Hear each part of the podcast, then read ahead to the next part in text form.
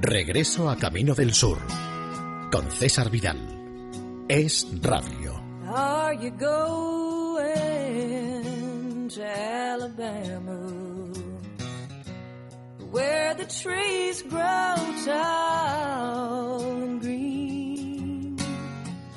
I'd like to see the Gulf of Mexico.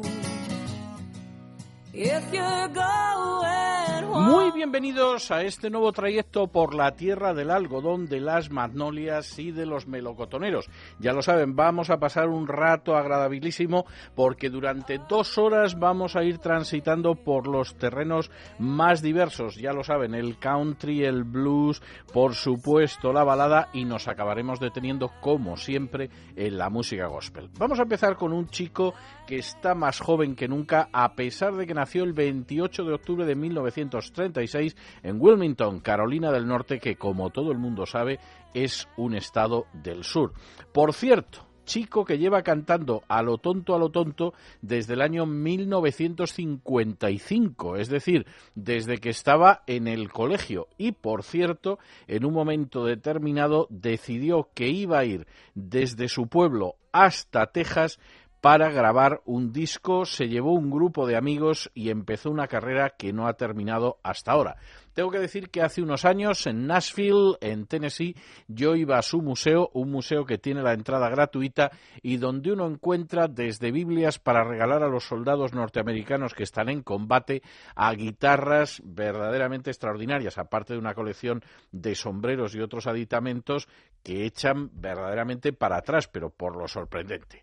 Ya se habrán imaginado muchos de ustedes que les estoy hablando ni más ni menos que de Charlie Daniels. Y vamos a empezar con esa canción absolutamente extraordinaria que se titula The South Gonna Do It, es decir, el sur lo va a hacer y donde, por cierto, dicho sea de paso, se jacta de cosas tan maravillosas como las Carolinas, como Florida, como Jacksonville, como Leonard Skinner y, por supuesto, como Georgia, entre otras muchas. Aquí empezamos nuestro regreso a Camino del Sur con Charlie Daniels and the South's Gonna Do It.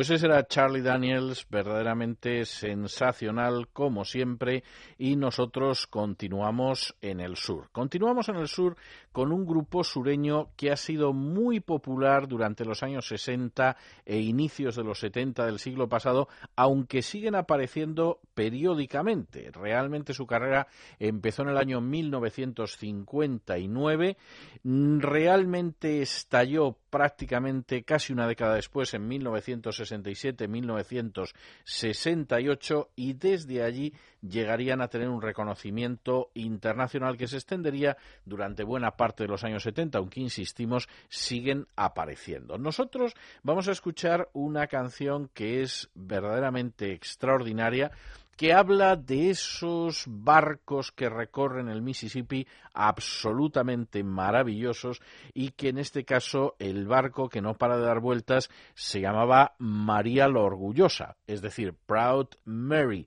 Y por cierto, iba dando vueltas por el río y la verdad es que él no se preocupaba mucho porque no fuera porque no tuviera dinero ya que a fin de cuentas era feliz. La canción Proud Mary y ellos ya lo han averiguado ustedes son Credence Clearwater Revival.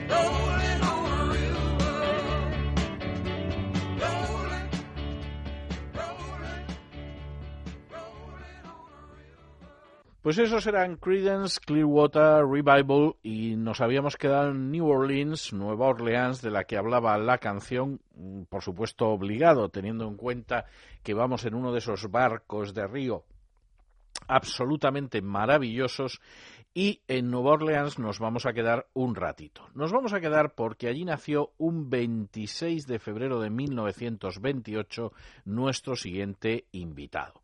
Un invitado que ha sido cantante, compositor, pianista y que desde luego ha pasado por géneros que van del rhythm and blues al rock and roll negro, verdaderamente extraordinario. En los años 50 e incluso todavía a inicios de los años 60 fue el intérprete negro que vendió más discos y a todo eso hay que decir que tenía un estilo absolutamente extraordinario que hizo que de alguna manera esa música tocada a la Nueva Orleans, a la New Orleans, llegara a lugares tan distantes y tan curiosos como Jamaica. Por cierto, hay que decir que un tipo de música que es el ska jamaicano permite observar influencias suyas. La verdad es que nadie, nadie tendría dentro del rhythm and blues una influencia como él. Tanto es así que esa influencia se ha visto en Bobby Darin, en Ella Fitzgerald, en Ricky Nelson, en Ike and Tina Turner, pero también aparecían John Lennon y Paul McCartney en T-Rex o en Chip Trick. Es decir, es uno de esos personajes verdaderamente notables. Y por cierto, hay que decir que venía de familia, que de casta le venía al galgo, porque su padre era violinista y su tío Harry era trompetista de jazz. Aprendió a tocar el piano cuando solo tenía seis añitos y en aquel entonces había un bajista que se llamaba Billy Diamond que le puso un mote, Fats. Fats, que sería algo así como grasas. Bueno, pues Fats Domino, que es nuestro siguiente invitado, lo vamos a escuchar con una de las canciones más célebres y más versionadas de él, aquella que habla de eh, Blueberry Hill. Vamos a escuchar esa colina del arándano en la voz y en las teclas de Fats Domino.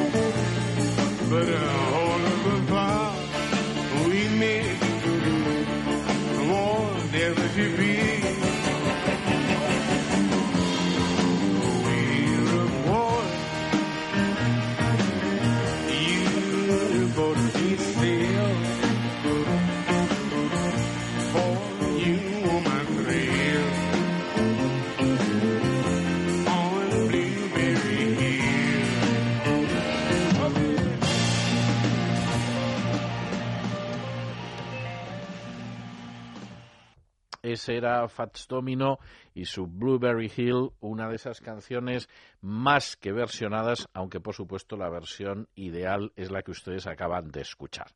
Seguimos y cambiamos de registro y además dejamos Nueva Orleans en Luisiana para irnos a Abbott, en Texas. Texas, donde nació el 30 de abril de 1933 un personaje que ha sido compositor, letrista, cantante, guitarrista e incluso actor. Aparece en multitud de western porque ya siendo bastante mayor le dio por aparecer en western. Hombre, no es John Wayne, no es Gary Cooper, pero bueno, tiene cierta presencia y no queda mal, por eso de la barba y la melena. La verdad es que incluso aparece en un momento determinado en una de los muchos remakes que ha tenido el clásico de la diligencia y la verdad es que no está mal. Les estoy hablando de William Hugh Nelson, aunque por supuesto todo el mundo lo conoce como Willie Nelson. Y vamos a escucharle una canción que se sale de lo que sería propiamente la música country, que por cierto es una canción que también en su día llegó a grabar Ray Charles y que dice aquello de miró a sus ojos marrones y le dijo pronuncia una oración por mí. Y ella en aquel momento colocó sus brazos alrededor de él y le susurró Dios nos mantendrá libres. Y pudieron escuchar cómo venían los jinetes mientras él decía esta es mi última lucha y si me llevan de regreso a Texas no me llevarán vivo. Y había siete ángeles españoles. Estaban rezando por los amantes en el Valle de la Pistola, y cuando la batalla se detuvo y desapareció el humo disipándose, hubo un trono, hubo un trueno desde el trono, y siete ángeles españoles se llevaron a otro ángel a casa. Bueno, canción romántica donde las haya, insistimos, hay muchas versiones, entre ellas una de Ray Charles, pero nosotros vamos a escuchar esta versión de Willie Nelson. He looked down into her brown eyes and said, Say a prayer for me. And she threw her arms around him and said, God will keep us free. She could hear the riders coming. He said, This is my last fight. And if they take me back to Texas, they won't take me back alive. There were seven Spanish angels at the altar of the sun.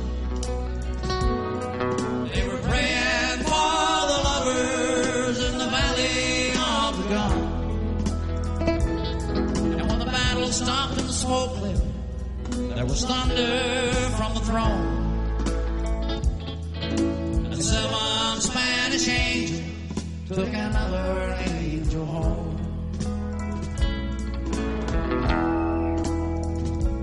She reached down and picked the gun up that lay smoking in his hand. She said, Father, please forgive me. I can't make it without my man. Was empty, and she knew she could not win. But her final prayer was answered when the rifles fired again. There were seven Spanish angels at the altar of the sun. They were praying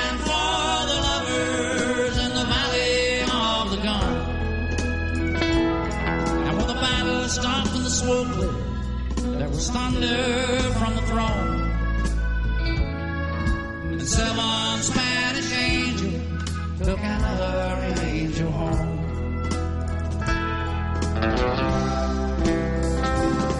There were seven Spanish angels at the altar of the sun. They were praying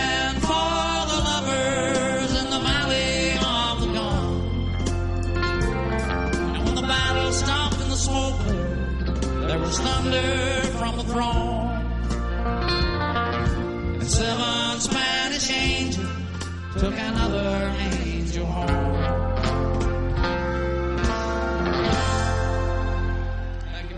Y ya que estamos en Texas, vamos a quedarnos en Texas un rato. Estado, por cierto, altamente recomendable. Fíjense ustedes la crisis que hay en todo el mundo y a lo tonto, a lo tonto, resulta que en Texas en el último año se creó el 40% de los empleos de todo Estados Unidos. Insistimos, se dice pronto. Nosotros nos quedamos en Texas, no en Abbott, donde nació Willie Nelson, sino en Houston, donde nació un 21 de agosto de 1938 Kenneth Ray Rogers, es decir, Kenny Rogers. Y por cierto, vamos a escuchar una canción que es una canción que, que, a mí personalmente me parece muy bonita y que se llama Homemade Love, que sería algo así como amor hecho en casa, y que dice en alguna de sus estrofas lo siguiente. El amor hecho en casa como mamá lo hacía. Un amor hecho en casa que es lo que a ella le gustaba decir, puede satisfacer la frustración y hacer que esa vieja noche aguante, porque no hay nada tan bueno como el amor hecho en casa. El amor hecho en casa en todas las noches frías y solitarias hace que uno se sienta tan bien cuando tu mujer lo hace bien, y si ella sabe cómo complacerte de todas las maneras, es que no hay nada que se acerque ni lejanamente al amor hecho en casa. El amor hecho en casa no hay nada sin amor, sin ese dulce amor. Y tú sabes que las cosas no se acabarán, que ese amor no terminará cuando ella esté allí todos los días. Amor hecho en casa, llévalo contigo a donde vayas. Amor hecho en casa, que todos lo sepan. Y que tu mujer no esté para complacer a nadie como está para complacerte a ti, porque no hay nada tan bueno como el amor hecho en casa. Amor hecho en casa, no hay nada semejante. Bueno, pues vamos a escuchar este amor hecho en casa, este homemade love, en la voz de Kenny Rogers.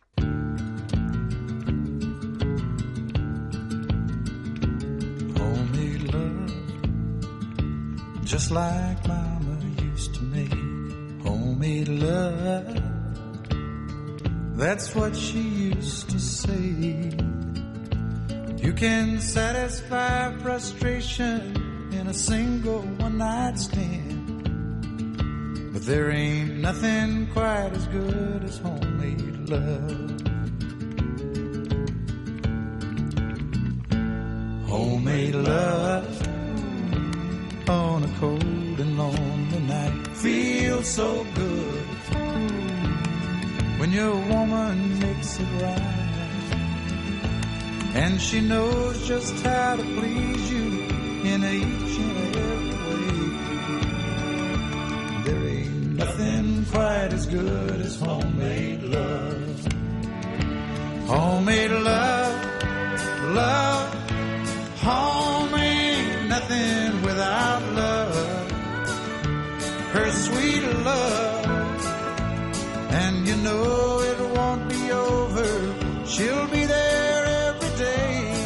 Homemade love, take it with you where you go. Homemade love, let everybody know that your woman aims to please, and she's headed straight for you. Nothing quite as good as homemade love. Homemade love, love,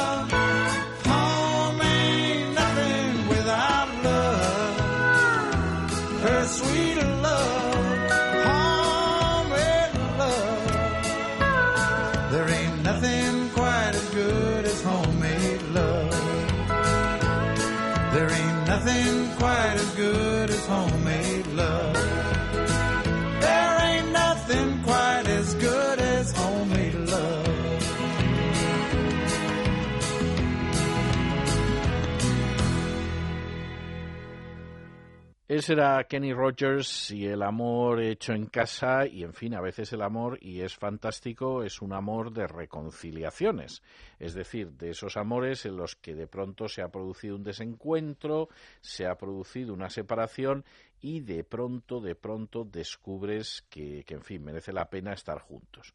Curiosamente, la canción que vamos a escuchar ahora también la grabó en su día Kenny Rogers, la grabó con Daddy West en uno de esos dos álbumes memorables a los que yo me refiero muy a menudo porque es que verdaderamente son sensacionales. Si no se han hecho ustedes con ellos, búsquenlos como sean porque son dos de los álbumes de dúos de música country más hermosos que se han hecho nunca.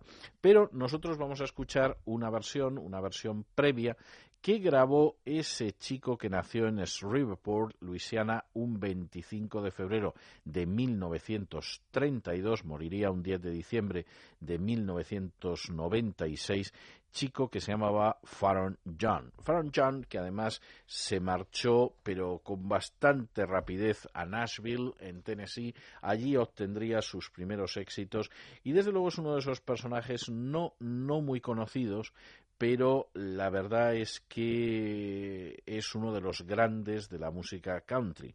Es, desde luego, no cabe la menor duda, más conocido al otro lado del Atlántico que aquí en España. Pero, en fin, nosotros vamos a recoger su Together Again, su Juntos otra vez, porque es verdad que nos separamos en una época, pero hemos vuelto a estar juntos, que tiene un tono más lastimero, un pelín lacrimógeno, si ustedes quieren algo más triste que la versión de Kenny Rogers y Dati West, pero es verdaderamente sensacional. Vamos allá con este Together Again y Faron Young. Together again. My tears have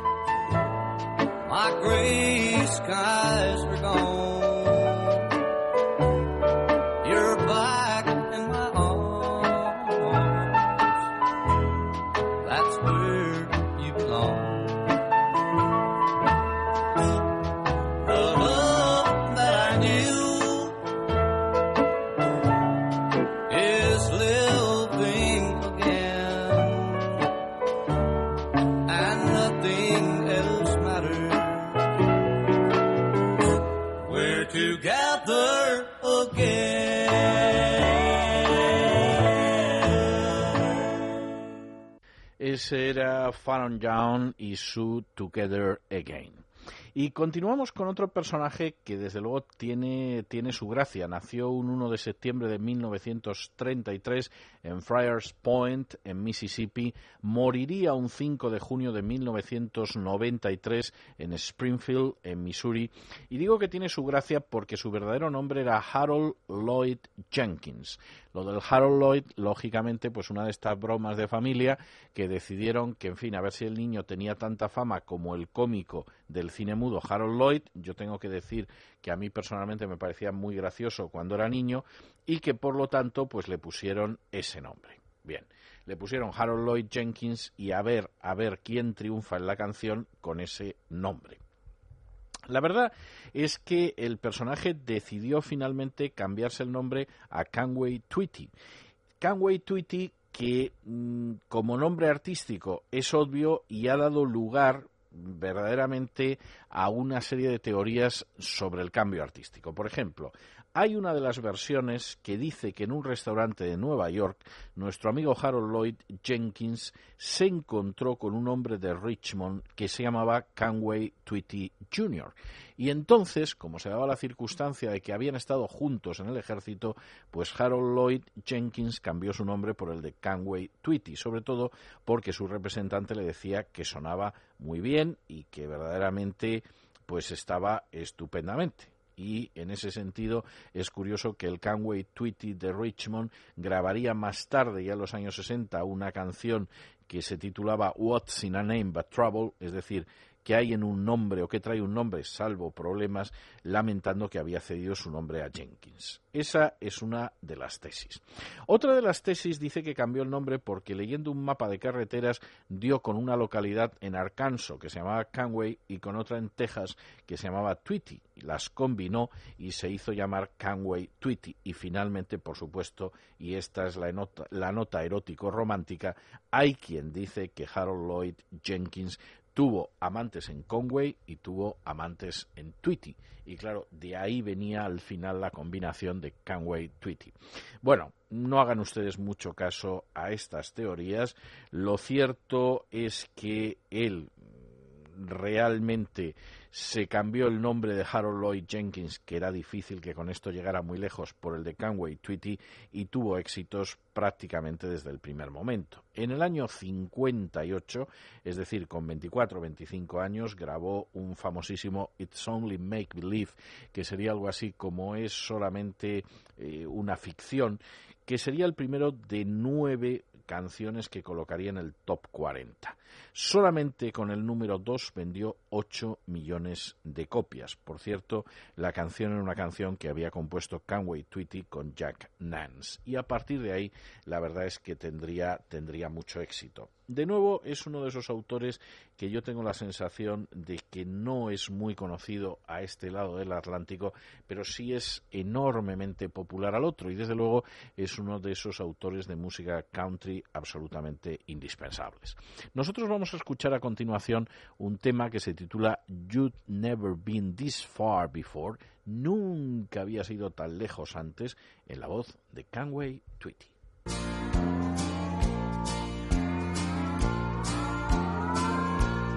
I can almost hear the stillness as it yields to the sound of your heart beating. Bum, bum, bum. I can almost hear the echo of the thoughts that I know you must be thinking. Bum, bum, bum. And I can feel your body tremble as you wonder what this moment holds in store. Bum, bum, bum. As I put my arms around you, I can tell you've never been this far before. Bum, bum, bum. I don't know what I'm saying as my trembling fingers touch forbidden places. Bum, bum, bum.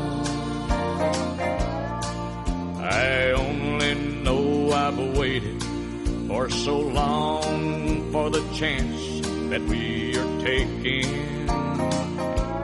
Bum, bum, bum. Well, I don't know and I don't care what made you tell him you don't love him anymore. Bum, bum, bum. And as I taste your tender kisses, can tell you've never been this far before. Bum, bum, bum. And as I take the love you're giving, I can feel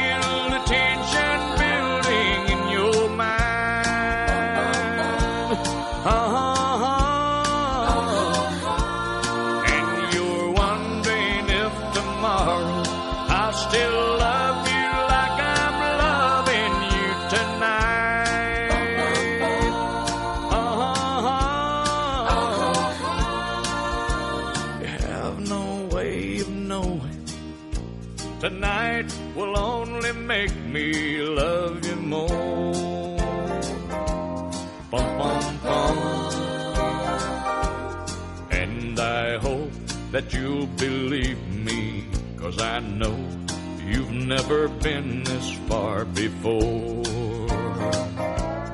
Bum, bum, bum. Bum, bum, bum.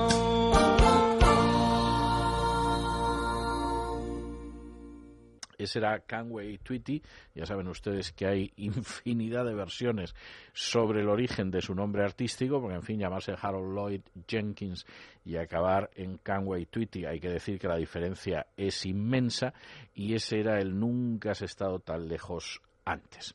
Seguimos con el registro de la música country. Seguimos además con un personaje verdaderamente extraordinario que formó parte, yo me atrevería a decir, que del éxito inmenso de la música country desde finales de los años 50, pues prácticamente hasta inicios de los años 80. Para que ustedes hagan una idea, tuvo un programa de televisión que se llamaba con su nombre The Porter Wagoner Show, es decir, el show de Porter Wagoner, que se emitió desde el año 1960 hasta el año 1981.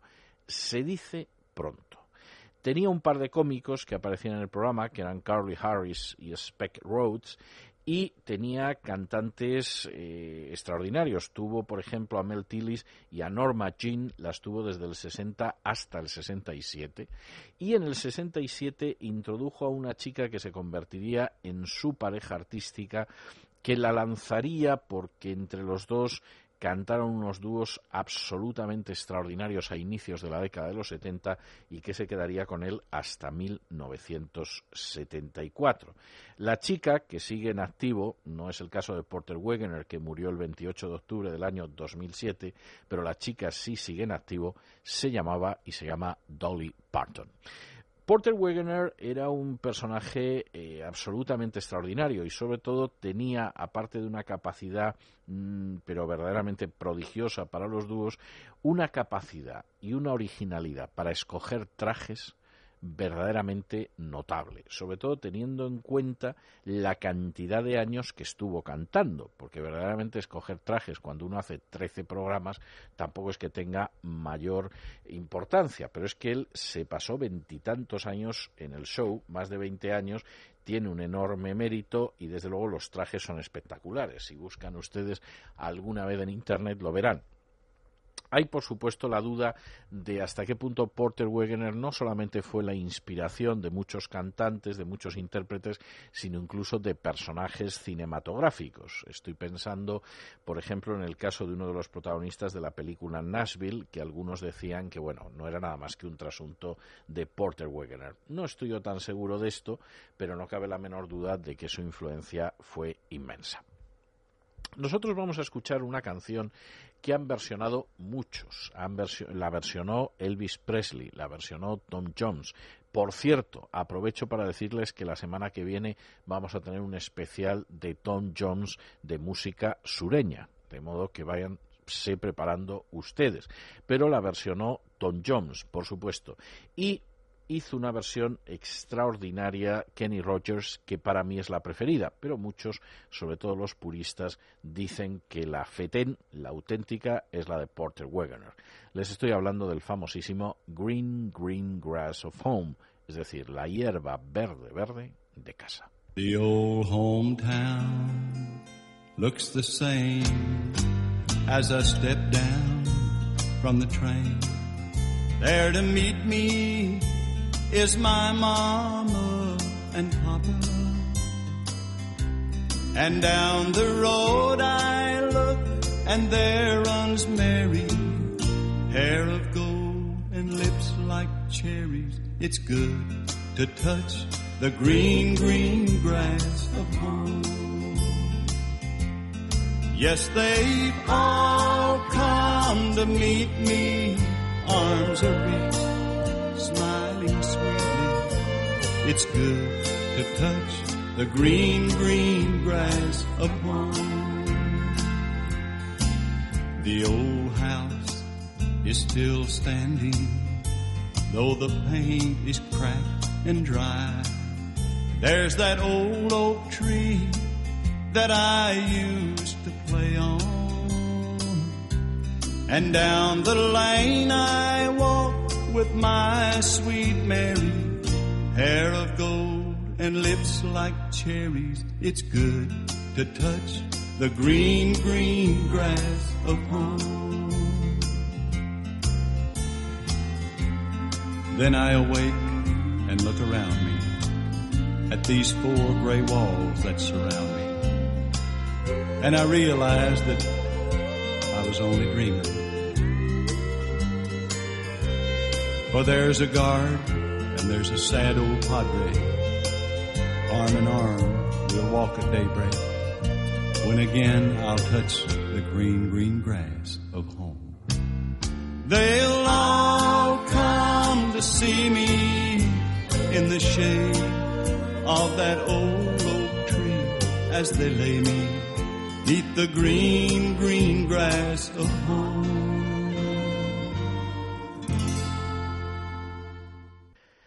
Pues ese era ni más ni menos que Porter Wagoner y su Green Green Grass of Home, la hierba verde verde de casa. Les decía antes que uno de los que hizo una versión de esa hierba verde verde de casa fue Elvis Presley, por cierto, versión que estaba muy bien, y esto me hace recordar que, por supuesto, ha habido quien ha intentado buscar algún tipo de equivalente femenino a Elvis Presley, que es una de esas cosas que se hace siempre.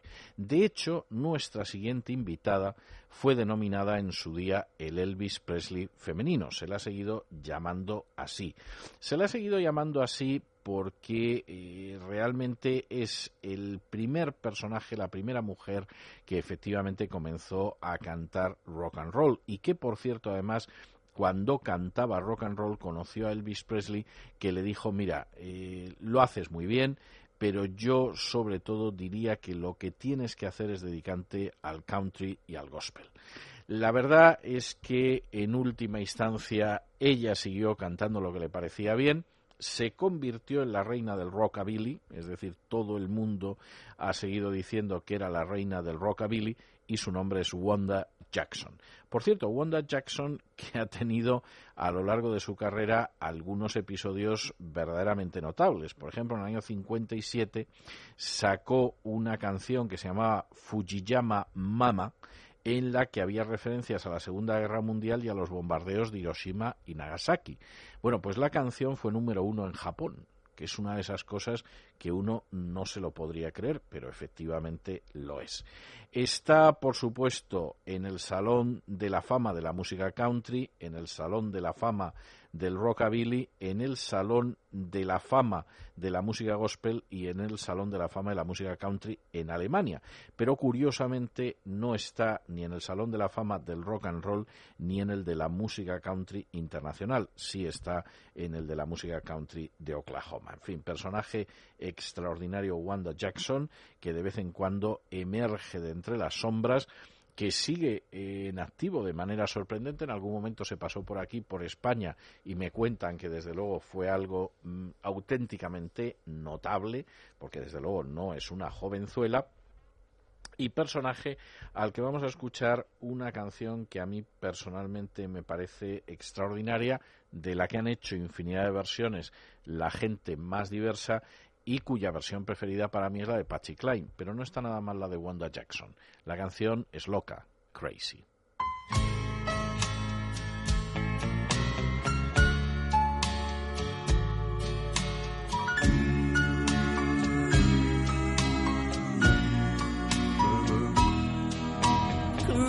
crazy. I'm crazy for feeling so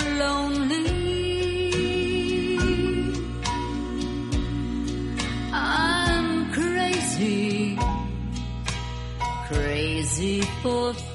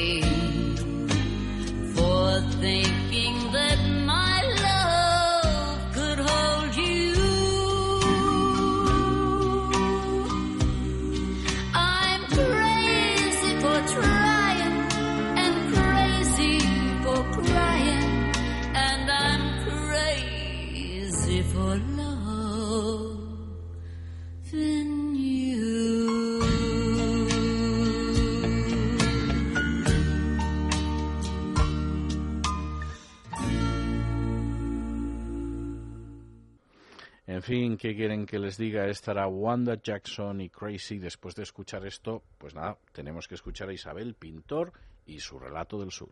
Un relato del sur con Isabel Pintor.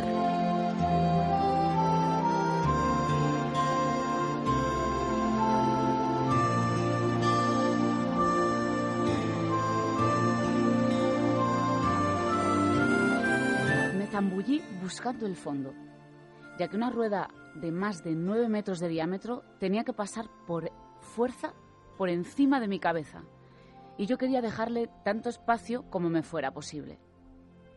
Siempre había sido capaz de permanecer bajo el agua un minuto. Esta vez calculo que estuve sumergido un minuto y medio. Luego salí disparado hacia la superficie, pues estaba a punto de reventar. Saqué medio cuerpo fuera del agua y empecé a chorrear por las narices, al tiempo que jadeaba un poquito. Por supuesto que había una corriente de lo más fuerte y por supuesto que el barco puso en marcha sus máquinas de nuevo 10 segundos después de haberlas parado, ya que nunca se preocupan demasiado por los almadieros. Así que vi cómo seguía remontando el río como si nada, perdiéndose al poco de vista, aunque podía oírlo. Grité llamando a Jim una docena de veces, pero no recibí respuesta, de manera que me hacía un tablón que pasó rozándome mientras yo luchaba para no irme a pique y me dirigí hacia la orilla, empujando el tablón delante de mí.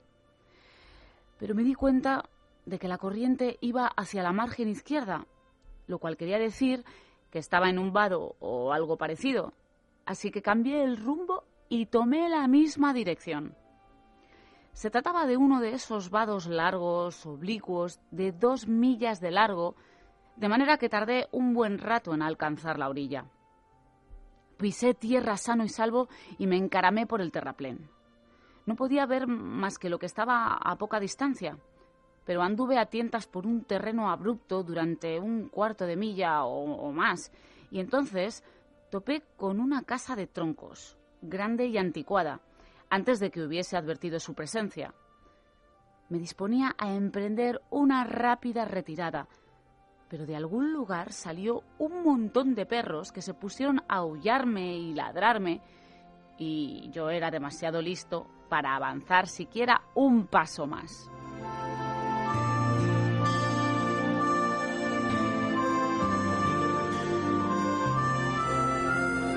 Regreso a Camino del Sur con César Vidal. Es Radio.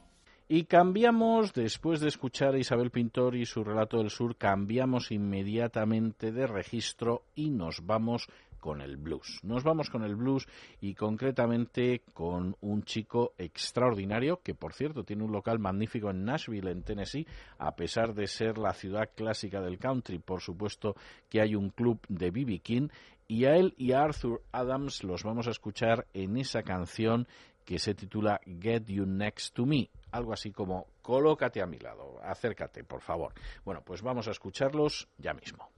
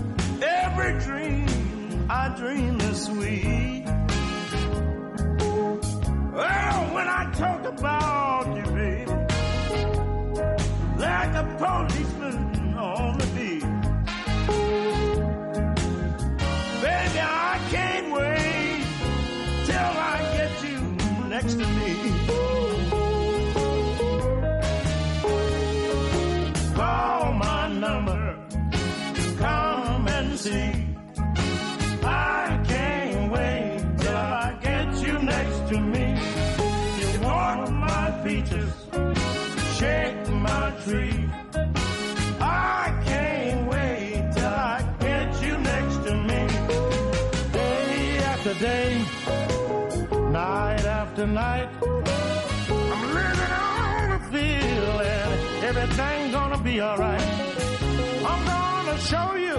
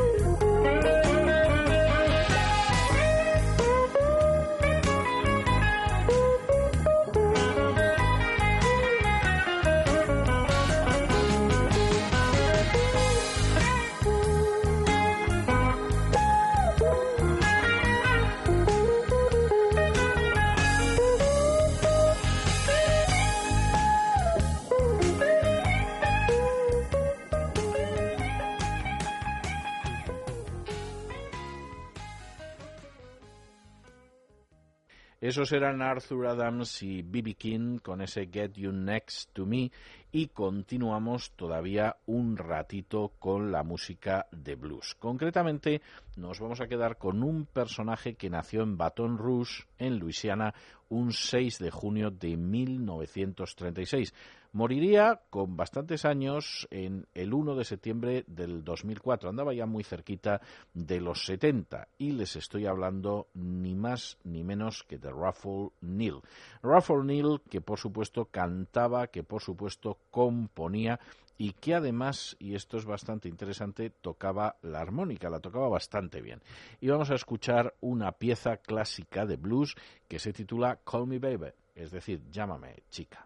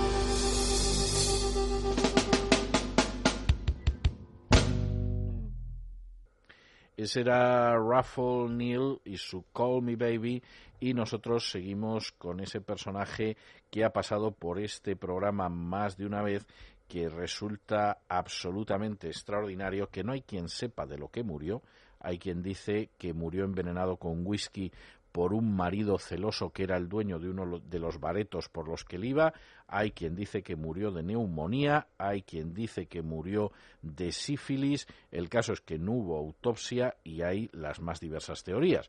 Nuestro invitado además está rodeado y esto es bastante, bastante interesante, de leyendas diversas. Por ejemplo, la de que había hecho un pacto con el diablo y que por supuesto ya se pueden ustedes imaginar que en ese pacto que se concluyó en el cruce de la autopista 61 con la 49 en Clarksdale, Mississippi, a cambio de tocar la guitarra, interpretar los blues a la guitarra como nadie, le entregó su alma.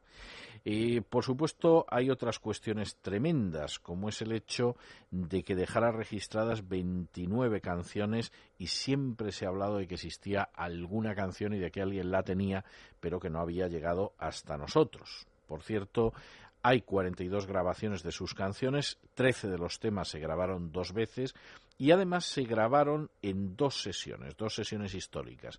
La primera en San Antonio, San Antone, que dirían los tejanos, en Texas, los días 23, 26 y 27 de noviembre del 36, y la segunda en Dallas, también en Texas, el 19 y el 20 de junio de 1937. Vamos, a estas alturas saben ustedes de sobra que les estoy hablando de Robert Johnson.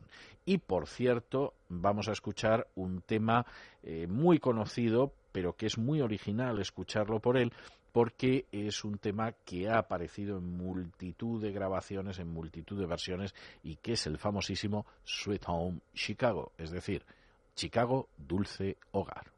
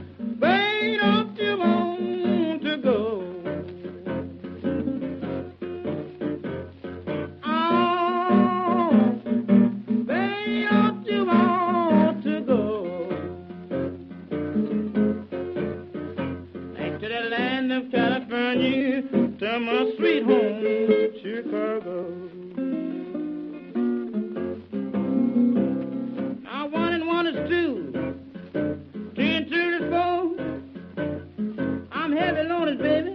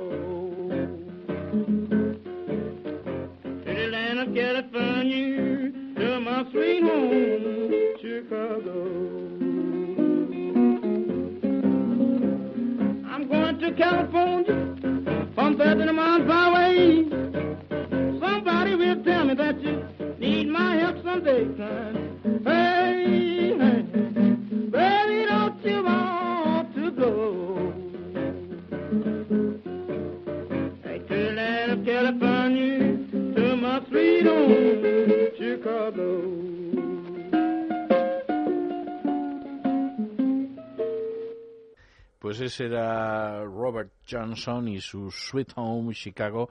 Y nosotros seguimos en el sur, pero seguimos con otro registro. Nos vamos concretamente con Johnny Mercer. Johnny Mercer, ya lo saben ustedes, más de mil canciones compuestas, muchas de ellas absolutamente emblemáticas. Y a veces no escribía la música de la canción, pero escribía la letra y le salían unas letras maravillosas, como es el caso de Siete novias para siete hermanos. No solo eso, infinidad infinidad de canciones. Nosotros vamos a escuchar primero una de las canciones más populares de él, la ha grabado Sinatra y la ha grabado un montón de gente. La vamos a escuchar en una versión de Kevin Chamberlain, que es un actor, pero que realmente tiene su gracia esta versión del famosísimo Goody Goody de Johnny Mercer. Escúchenla ustedes.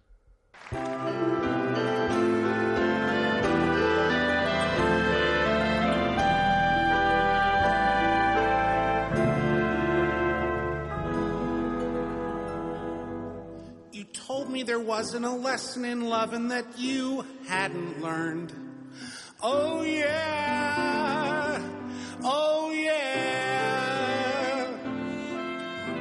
You told me that you could keep playing with fire without getting burned. Oh yeah,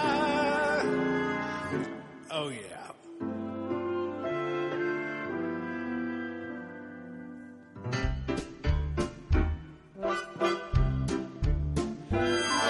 So you met someone who set you back on your heels. Goody, goody. So you met someone and now you know how it feels. Goody, goody. So you gave him your heart too, just as I gave mine to you. Then he broke it in little pieces. Now how do you do? So you lie awake just singing the blues all night. So you think that love's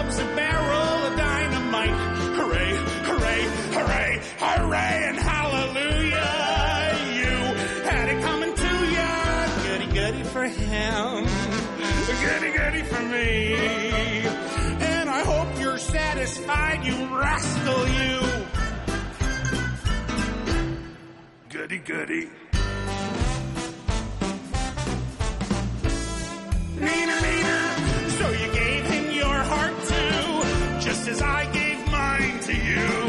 Then you tore it in little pieces. Now how do you do? So you lie awake just singing the blues in the night.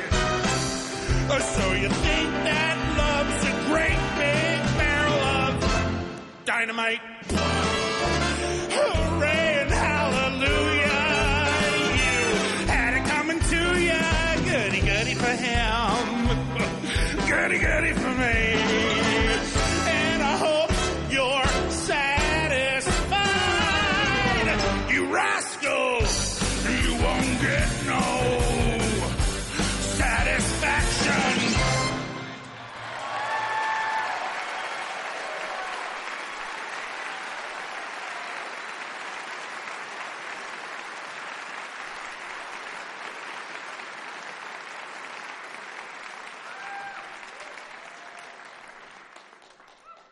Ese era el Goody Goody en esta versión especial de Kevin Chamberlain.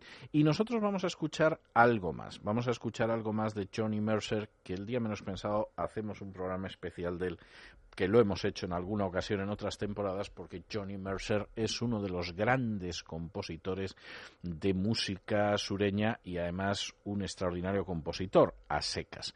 Vamos a escuchar a Lee Lesak cantando un medley, una mezcla, un pupurrí que se decía antes aquí en España, de dos de las canciones que son emblemáticas porque están relacionadas con dos grandes películas de él. Una es el famosísimo Days of Wine and Roses, el Días de Vino y Rosas, gran, gran, gran película sobre el drama del alcoholismo, donde Jack Lemmon hacía uno de los mejores papeles de su vida. Yo casi me atrevería a decir que el mejor, y Lee Remick estaba sensacional.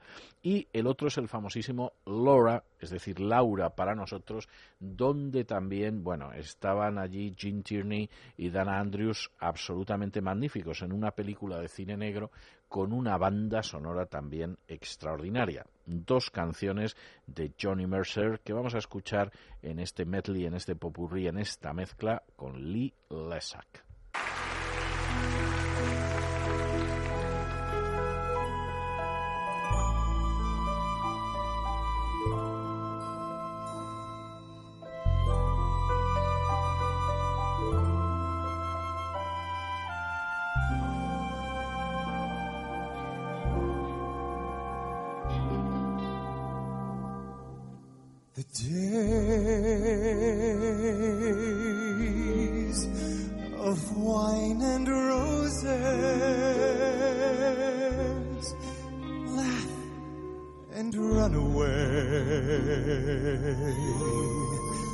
Like a child at play through the meadowland toward a closing door, a door marked nevermore that wasn't there before.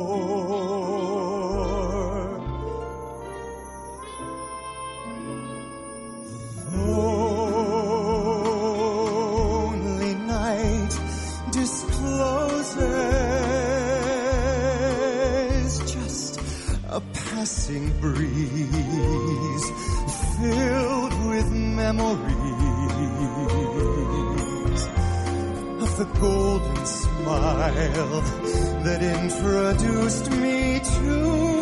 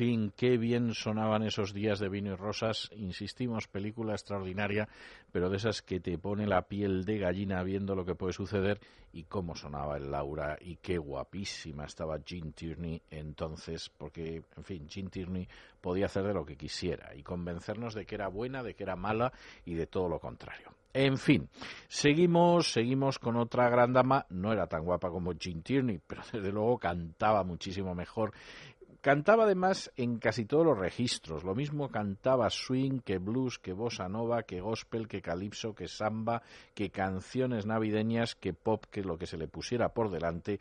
Ganó 13 premios Grammy, se dice pronto, ganó la Medalla Nacional de las Artes, ganó la Medalla Presidencial de la Libertad de Estados Unidos. Y además grabó, y para mí esto es lo mejor porque hay que decir que es un personaje que en los años 50 dijo realmente cómo había que cantar y junto con Sinatra en la canción masculina, ella en la femenina, sentó absolutamente cátedra, grabó, les estaba diciendo antes, una serie de álbum donde recogía canciones específicas de Duke Ellington, de Johnny Mercer, de Cole Porter y de un largo etcétera.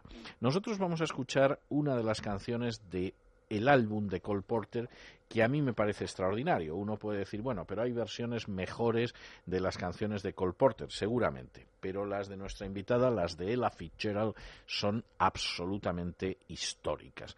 Y nosotros vamos a escuchar esa canción que dice aquello de cada vez que miro a esa ciudad intemporal, lo mismo si sus cielos son azules o grises lo mismo si se escuchan aplausos altos o el susurro de las lágrimas, más y más me doy cuenta de que amo París en primavera, amo París en el otoño, amo París en el verano cuando hace calor y amo París en el invierno cuando hiela. Amo París en cada momento, en cada momento del año. Amo París porque amo París, que es donde está mi amor. Bueno, canción bellísima de Cole Porter, como todas. Cole Porter lo mismo tenía una letra sencillísima como esta y la canción era extraordinaria, que tenía una letra de lo más sofisticado y la canción era extraordinaria. Y en este caso además la canta esa gran cantante sureña del estado de Virginia que se llamaba Ella Fitzgerald.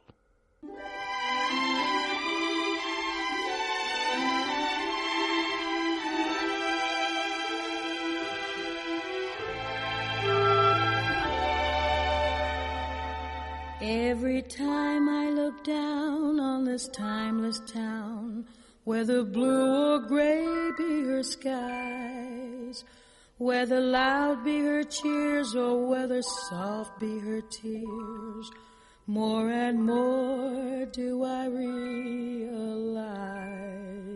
that I love Paris in the time.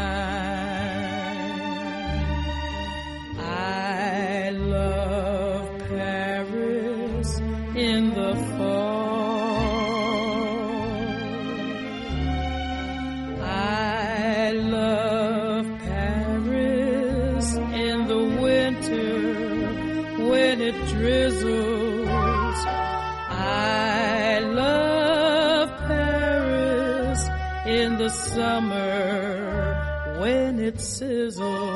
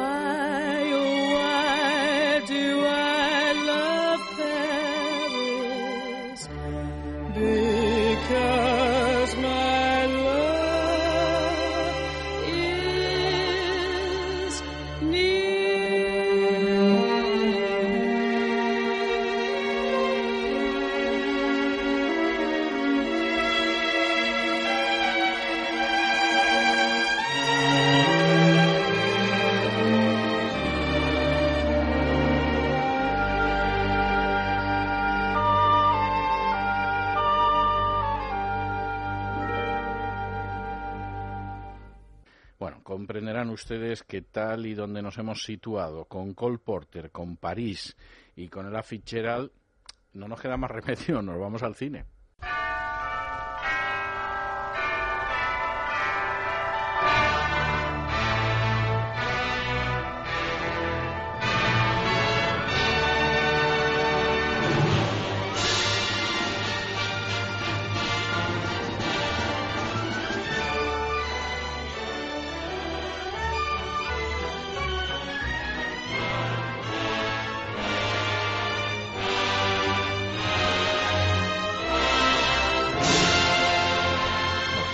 Estos momentos, haciendo frufru con su vestido. Acaba de entrar en el estudio la dama Isabel Pintor y vamos a ver qué película ha escogido la dama Galina Kalinikova para que la discutamos en estos momentos. ¿Qué tal Isabel? ¿Cómo va todo? Pues muy bien. Bueno, vamos bien. a ver, cuéntame. Pues eh, hoy te traigo una película muy especial, una película muy entrañable, una, una historia... Entrañable. digamos- Bien. sí. Vale, venga. Yo, yo la considero una película entrañable Anoto, por la entrañable. historia humana que, que conlleva. De eh, por supuesto que, que habla de, de, digamos, el tema, el, el género es drama y el tema que trata la película, y aquí te estoy dando una pista enorme, es el racismo. Bueno, estando situada en el sur y con la idea tan atrabiliaria que tiene la gente del sur, tampoco No es mucha, una buena pista. no, no, hay mucha, mucha película. Pero bueno, sigue, sigue. Bueno, es una película en blanco y negro que mm, un blanco y negro que obtuvo un Oscar a la mejor fotografía en el año, bueno, en el, en el año 58 se estrenó la película, de- mm, calculo que en el estupendo, sí. 59. Sí. ¿Esto Bien. te da alguna pista más? No, no me da ninguna, pero, da ninguna pero no, porque vamos a ver. Joder, ¿cómo no, estás no, hoy? no, no, es que claro, si me dicen el año y me dicen el mejor actor o la mejor película, todavía me muevo. Pero tú fíjate el Oscar de fotografía del año 58 o 59, o sea, tú pides demasiado de mí, Isabel, reconócelo, pero en fin, dame alguna pista. más. Bueno, también obtuvo más nominaciones a los Oscar y otro Oscar más. Bien. Tuvo nueve O sea, tuvo dos nominaciones. Oscar Tuvo dos nueve Oscar, nueve nominaciones. nominaciones. Mejor actor protagonista, mejor actor secundario. Bien. El mejor actor protagonista estuvieron nominados los dos protagonistas que son una pareja muy, muy, muy especial. Bien. Eh, mejor actriz secundaria, mejor dirección, mejor montaje y mejor película. Bien. Pero obtuvo Se llevó dos. El, de fotografía y el otro. el otro mejor guion adaptado. Ah, bueno, bueno. el bueno, guion mm, parece ser que estuvo eh, realizado por dos personajes, dos personas. Uno de ellos, uno de los guionistas, era actor y escribió la, la película bajo un seudónimo. Mm, incluso llegó a ser acusado de izquierdista en la caza de brujas. Bien, bueno. ¿Esto te da alguna pista? Sí, me da alguna pista, me ¿Te da alguna pista? pista. Eh, la verdad que la película Vamos a es ver, un los alegato hacia el protagonistas, los protagonistas son un negro y un blanco. Pues depende cómo lo mires, pero sí. depende de la luz muy que le bien. dé. Como que vamos, vamos a ver, serán un negro y un blanco, Depende sí o de no. la luz que les esté dando, pero sí. Un negro y un blanco. Encadenados. Encadenados al principio, sí. Bien. Bien. Fugitivos. Muy bien, sí. Fugitivos. Fugitivos que, por cierto, tenía un título en inglés que era, yo creo que bastante más notable, pero que, claro, en español yo creo que no, no estaba el horno para bollos como para un título de ese tipo, que era The Defiant Ones, que Sí. es, eh, es algo así como los desafiantes, ¿no? Entonces, claro, dos que se escapan de una prisión y encima van desafiando era, Sí. era poco tolerable, ¿no? Es una gran película, es una gran película con uno de mis directores preferidos, que es Stanley Kramer, Sí. Y dos grandes actores, eh, los dos nominados, yo creo que con justicia, porque en el caso de uno de ellos, desde luego esta es una de sus mejores interpretaciones, es el caso de Tony Curtis, que incluso en esta película la nariz perfectísima que tenía, casi femenina, se la Sí. cambiaron para que pareciera que le habían partido la nariz, es, es Ah. maquillaje. Sí, o sea, sí, Tony. Curtis tenía una nariz que era casi... Está desconocido prácticamente en la película. Sí, sí. Eh, Tony Curtis tenía una nariz casi femenina. Y, y entonces, claro, eh, una naricita así para Después un de personaje... verle en Con faldas y a lo loco, Exactamente. mm, yo prácticamente no le reconocía. Es que no se le reconoce. Y claro, realmente, pues un personaje que huye de una prisión del sur, que además son prisiones durísimas, y que, que efectivamente tiene la nariz tan perfecta, era increíble, ¿no? Entonces el personaje no encajaba. Y el otro era Sidney Poitier, que, que además eh, era un personaje que había, en fin, tenía, es un personaje que ha tenido un éxito notable, ¿no? Porque de hecho consiguió el Oscar apenas unos años después, cuatro o cinco años después, por Los Lirios del Valle, que fue el primer negro que se llevó un Oscar al, al mejor actor principal. Así todos dicen, empezando por Denzel Washington, que su punto de referencia siempre Hombre, claro que fue sí. Sidney Poitier.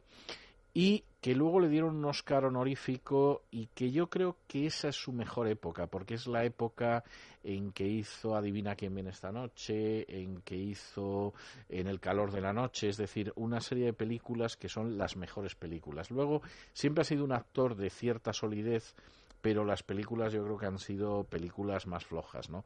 Tony Curtis creo que también es la gran época de él, lo que pasa que muchas de las películas de Tony Curtis uno las ve con el paso del tiempo y son películas algunas que se han olvidado y me parece que estaban muy bien. Había una que era El gran farsante, que era la historia real de un personaje que se inventaba títulos que no tenía y que, y que él es una película prácticamente olvidada también en blanco y negro de esa época y él estaba magnífico y era una película que era un personaje que se inventaba un título de médico y durante años se ejerció de médico de la Marina y salvó vidas y cosas por el estilo.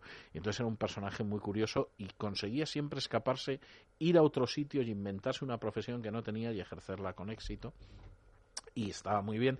Es la época en que él hace un papel secundario en, en Espartaco con alguna secuencia morbosa con Laurence Olivier que se recuperó hace unos años en el aniversario de Espartaco porque en aquel entonces se consideró que era excesiva. Había una escena en la que Laurence Olivier le compra a Tony Curtis como esclavo y le dice que, que hay gente que prefiere los caracoles y gente que prefiere las ostras Ahí va. Y eh, Es parecido a lo de le- las peras y las manzanas. eh, bueno, en este caso yo creo que el contenido era distinto y entonces le dice si él prefiere caracoles o ostras porque a él a veces le gustan las ostras y a veces le gustan Uy. los caracoles. Entonces, el- la idea era, dentro de que reconozco que no falta cierta elegancia en el símil gastronómico, pero era bastante fácil identificar por dónde iban los tiros y entonces esa secuencia se cortó y hasta que allá por los años 90 no se volvió a restaurar el metraje completo de Espartaco con veintitantos minutos más, algunos de ellos tengo que decir que prescindibles. Esa secuencia, por ejemplo, no se recuperó. Y es de la época buena de, de Cortis, en aquel entonces, por supuesto, es la de Con faldas y a lo loco, que es una extraordinaria comedia, y en fin, la de, la de Taras Bulba, donde él hacía el papel del hijo pequeño de, de Taras Bulba, etcétera. Y yo creo que es la gran época de él, porque luego... No, aparte es el, es el padre de Jamie Lee Curtis, que también tiene su mérito. aparte La que tiene- conocida tiene- por un pe llamado Wanda. Tiene, hay discusión sobre eso. Hay quien dice que es Tommy Lee Curtis, el padre. No, no, es una leyenda urbana, pero se lo adelanto a usted por si alguna vez se lo dicen. ¿eh?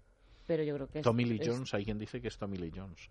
Pero a es quien Tony se Curtis. parece Sí, sí, realmente es no, a... no, no, t- Vamos, que no hay ninguna duda en que que, sí, que es sí, su que padre, no, vamos. no tengo ninguna duda, pero se lo digo Pero, porque bueno, si alguna vez lo sí. oye, Podría que, llevar a equívoco por el apellido, pero vamos... que no le pille de sorpresa, no, no, Sí, sí, además sí, se sí. parece a Tony Curtis, que siguió trabajando hasta muy mayor. Bien es verdad que ya de una manera muy, muy cenital y, en fin, ya con problemas serios de alcohol, pero la verdad es que era un personaje, era un personaje curioso. Yo creo que posiblemente la última gran película que él hizo a inicios de los años 70 fue una película que se llamaba Lepki, que contaba la historia de un gángster judío que se llamaba Lepki y él hacía el papel. Y creo que es la última gran película que él hizo, eso debió de ser a inicios, mediados de los años 70.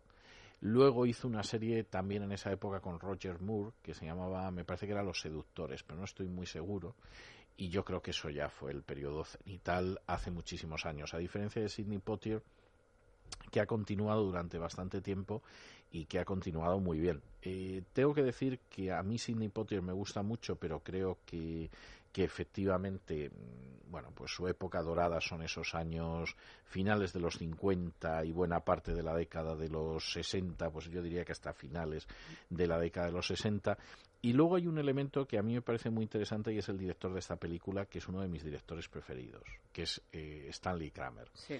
Stanley Kramer es un personaje que, que tenía ascendencia centroeuropea y que rodó algunas de las películas que a mí me han parecido más sensacionales. Es decir, es el director del juicio de Nuremberg, que aquí se llamó Vencedores o Vencidos, que es una película del año 61 que yo he visto en infinidad de ocasiones y siempre que la veo me sigue abrumando con un, en fin, un Spencer Tracy que se salía en la pantalla, un Burt Lancaster extraordinario, un Montgomery Cliff ya muy enfermo pero que estaba muy bien, eh, en fin, en ese, una Judy Garland ya en fase absolutamente terminal pero que también estaba muy bien en la película y un Maximilian Schell jovencísimo que verdaderamente estaba, estaba sensacional. Y Kramer ahí, mm, yo creo que hace una de sus grandes películas.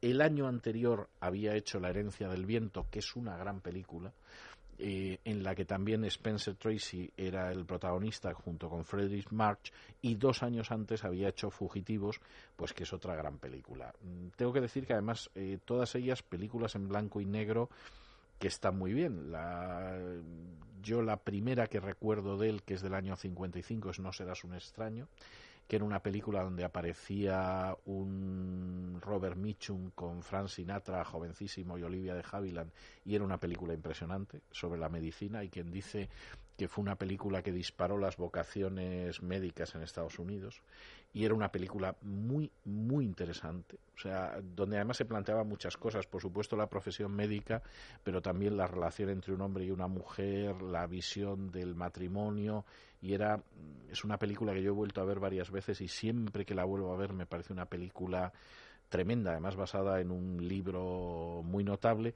Y luego pues hizo cosas se adentró en los años 60 en el terreno de la comedia.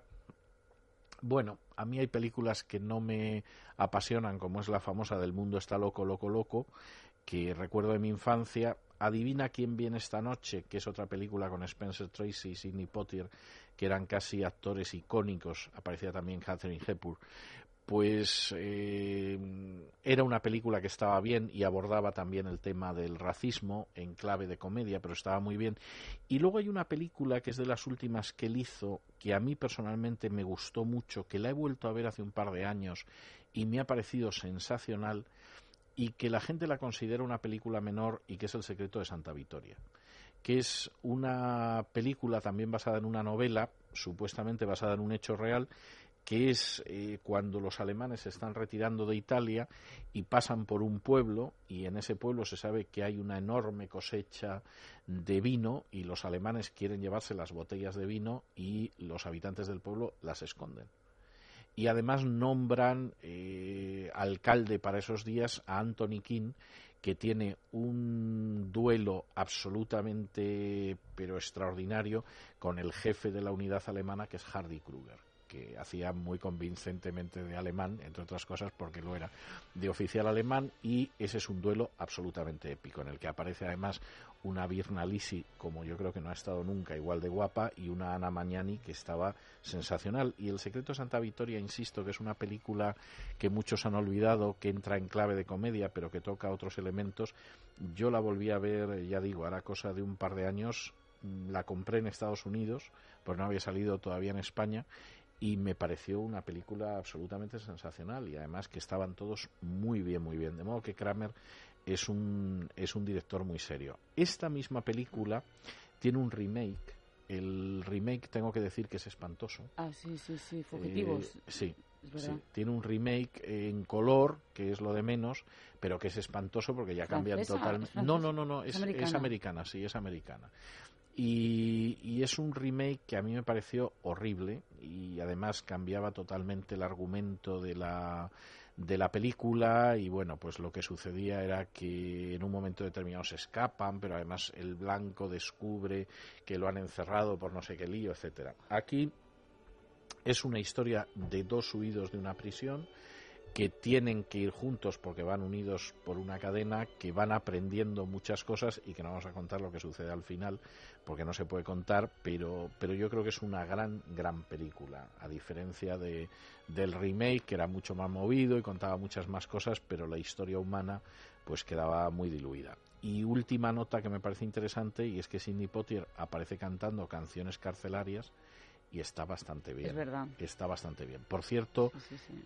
Película en la que Potier explota muy bien el acento de negro sureño que en la vida real no tenía y que sin embargo la versión original forzosamente tiene que tener y entonces lo hace muy bien. Él había nacido en Miami, en, en Florida, mm, hablaba y sigue hablando un inglés muy Perfecto. correctísimo del norte de Estados Unidos, no habla en absoluto como los negros de zonas rurales del sur, pero en esta película lo hace y lo hace muy bien y se merecía la nominación al Oscar.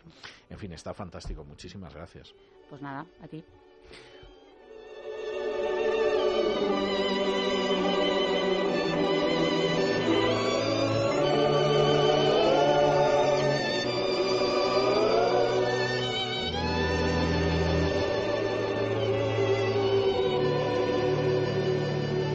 Regreso a Camino del Sur con César Vidal. Es Radio.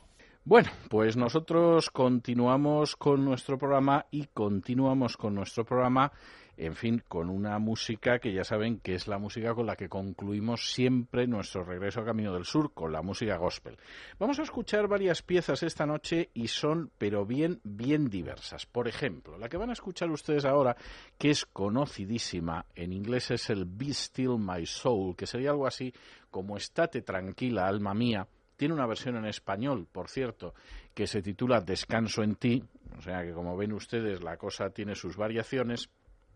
Sin embargo, es una canción que tiene eh, mucho interés porque entró en la música soul, casi, eh, en la música gospel, casi casi por la puerta de atrás. Es el himno de Finlandia, es, es una pieza histórica, es el famosísimo Finlandia de Sibelius, y sin embargo, en Estados Unidos le pusieron una letra cristiana y en fin, entró dentro de esta música y ha tenido un éxito tremendo. La ha versionado muchísima gente, pero en fin, no me entretengo más.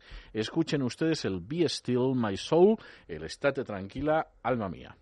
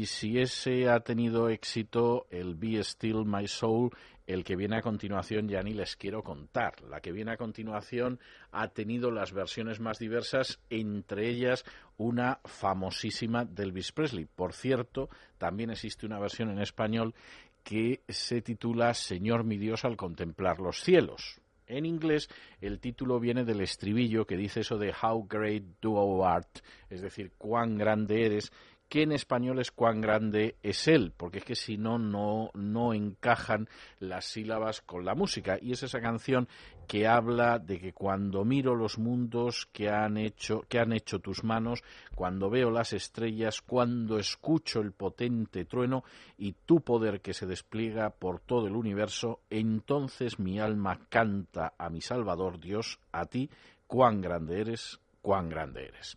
Bueno, pues vamos a escuchar este cuán grande eres, este How Great Thou Art.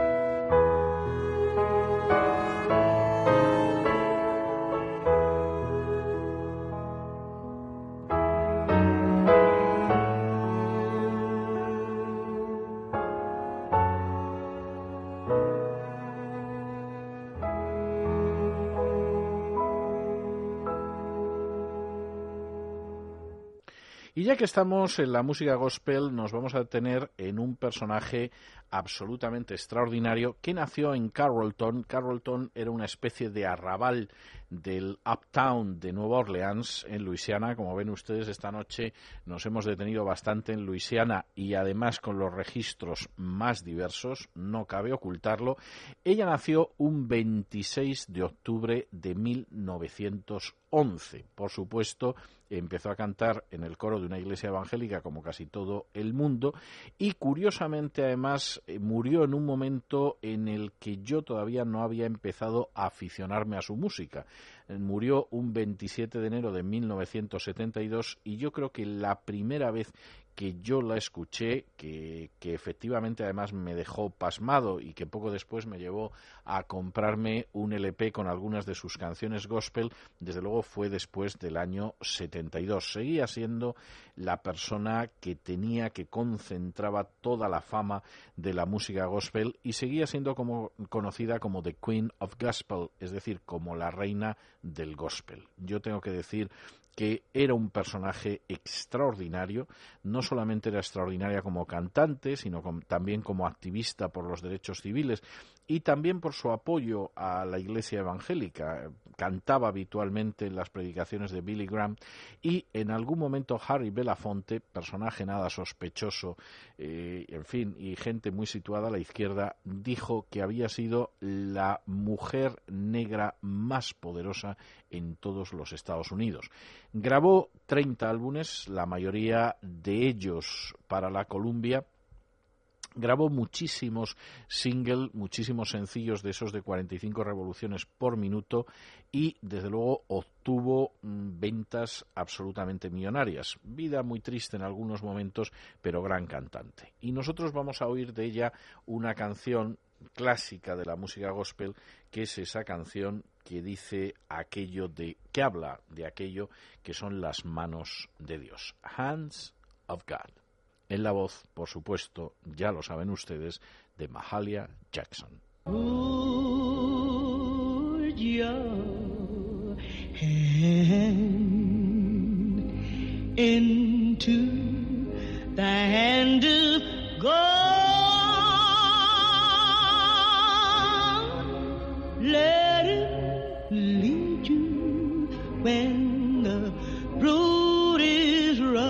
to trust.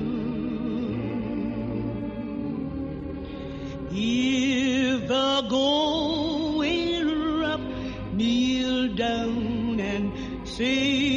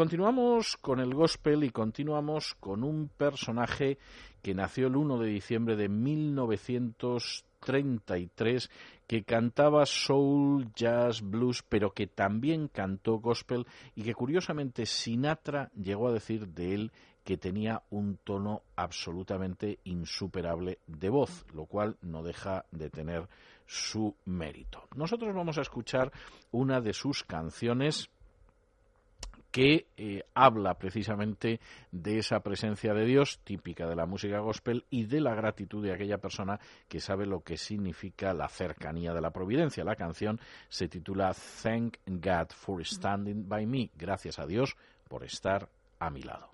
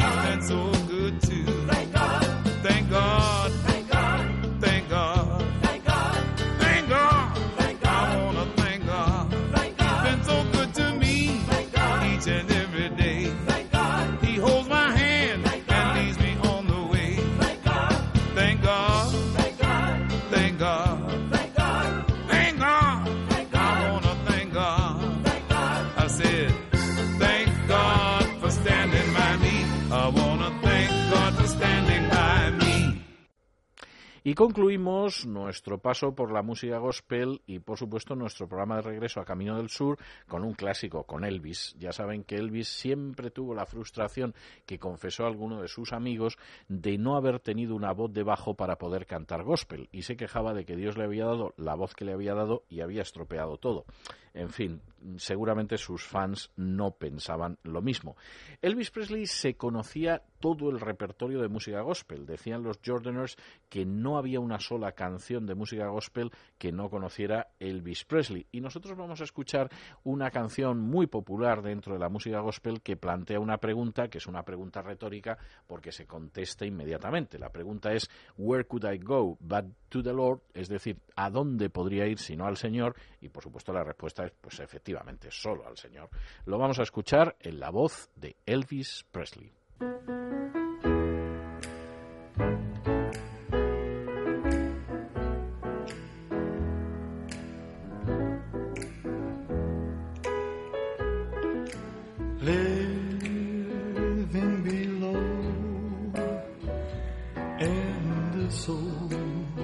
sinful